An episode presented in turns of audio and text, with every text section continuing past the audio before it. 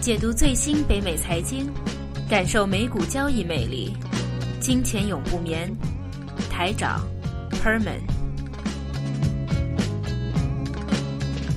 OK，这一节的节目的话，就介绍一下职业方向了啊。因为银行的职业给很多的啊听众或者网友的话，都有一个啊相对来说比较高。高大上的感觉，其实，在北美应该是不是的，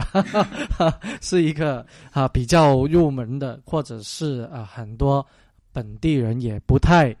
感兴趣的一个行业。好，那首先，因为我们今天的嘉宾是 Gary 啊，Gary 的话是之前也练了一个 NBA，或者是从 NBA 的角度来说吧，我们给啊本地的学生，就有加拿大本地，或者我先从加拿大本地说吧，想申请 NBA。现在要读些什么东西？考试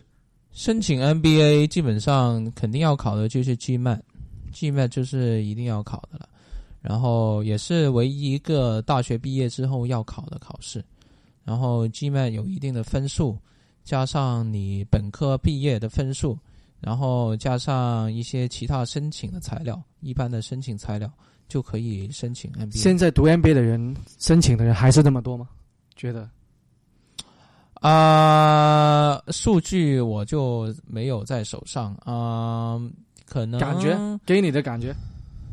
我估计可能比前几年会少一点吧。有两个原因啊，第一，第一方面呢，就是前几年呃金融啊衰退的时候，就是经济衰退的时候，很多人找不到工作，就或者被公司炒了啊，就辞退了。然后就没什么，还没有找到下一份很好工作，就回去学校读一个 MBA，希望自我增值一下。啊，但是到了现在经济慢慢好转以后呢，呃，那些人就重返从头职场，也找到工作了。所以呢，呃，相对于来说，可能想回去学校读书增值的增值的人呢，就可能相对少一点，这是其中一个原因。另外一个原因呢，就是。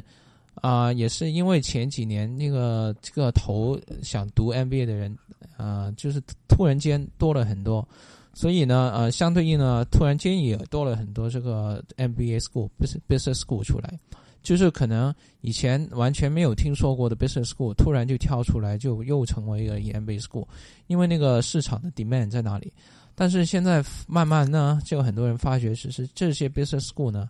就是即使是传统的 MBA 就是老牌的 MBA 呢，也它的价值也不一定可能体现体现在啊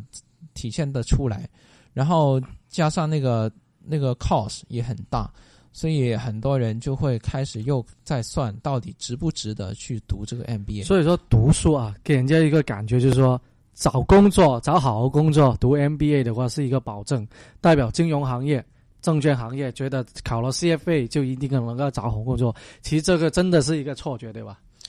呃，会有帮助了，但是没有 guarantee，这个世界上没有 guarantee。加上当然了，现在的市场就是啊，慢慢只是在复苏当中啊，职位也是慢慢回缩啊啊，就是回暖。所以呢，就是比如说，即使想一想，就是。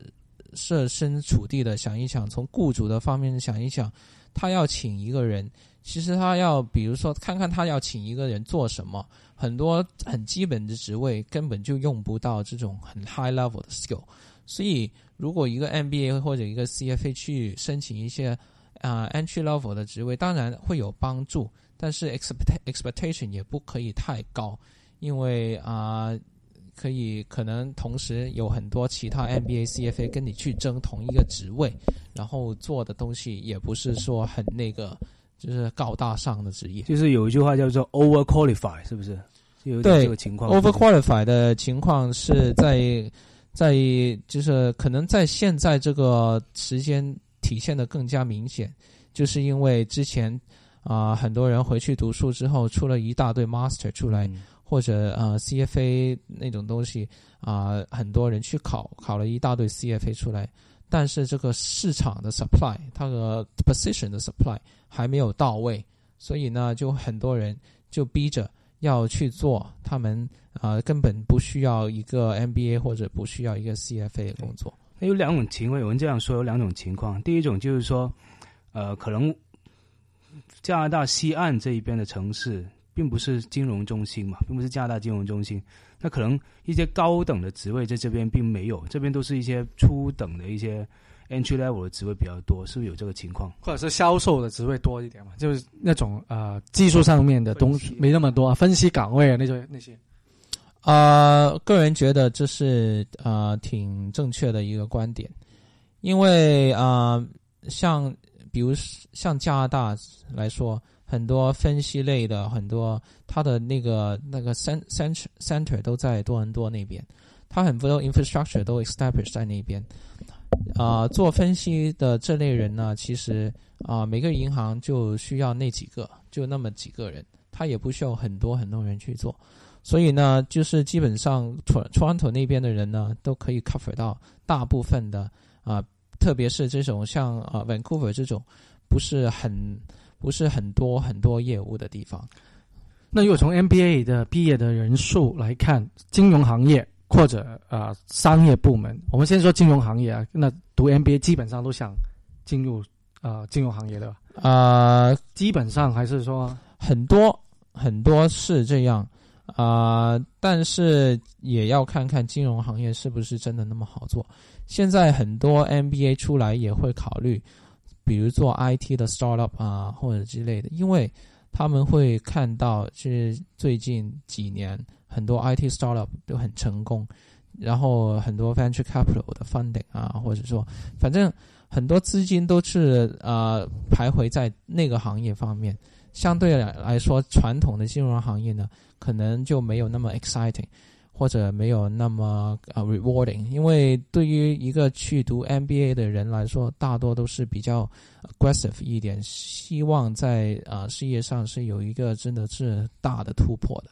所以说，如果你是找一个呃商传统的商业行业啊，这样子做啊九点到六点，可能对他们来说啊吸引力没有以前那么大了。说回头，这个真的是很看个人的、个人的这个自己的感觉了。有每个人读 MBA 的目的可能都不一样，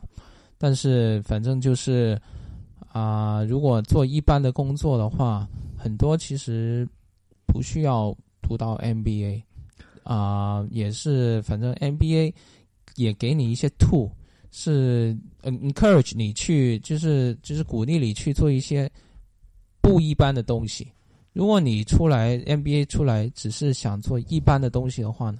那读了跟没读其实也没有很大差别。那如果是啊这样子说法啊啊，商业银行的角度，因为我们知道啊，你加介绍一下加拿大的那个银行体系，基本上就分三类啊，第一分第一类就是零售，那第二类就是商业银行，那第三类就是企业。部门那方面的，那企业部门的话，其实虽然你们跟企业部门基本上都没有什么区别了，因为你们做这种啊商业地产也基本上也是企业客户嘛啊。那啊，一般很多的银行从商业部门，我们所知道啊，如果你的那个啊商业部你的客户体系只是一般的。啊，客户就是一般的，比如说啊，有些叫 supply chain，supply chain 的话，就是从工厂到运输，再到零售的一些大的商场，他们都是属于 supply chain 里面的一条。那我也知道，要从事或者进入那种部门的话，通常是从零售行业开始做起的。比如说，你要从一个柜台啊，然后就转转到个人的理财，然后再慢慢的转转入啊小型商业，然后最终才到。这一种商业部门，而且到了商业部门以后，就好像一个一辈子都会在里面工作的一个情况。那如果做以你的经验来说，有有没有一些啊毕业生可以一毕业已经开始进入你们商业部门的一个办法或者途径？其实很多的，因为啊很多人没毕业就开始啊有这个期望，想之后进入银行工作。然后很多人也会事先做准备，比如说有些人没毕业就去做 part time teller，啊，或者去一个银行的做一个找一个 part time position 或者 internship position。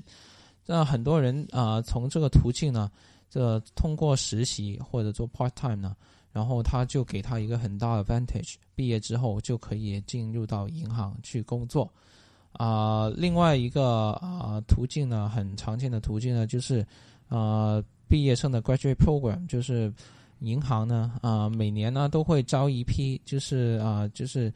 呃叫做培训生吧，应该叫做培训，对但那种竞争很大，对吧？应该对每反正每个每一个职位竞争都是大的，每一个机会竞争都是大的，但是这也是一个途径吧。反正啊、很多人啊、其实加上很多申请这种培训 program 的人，很多也是可能是以前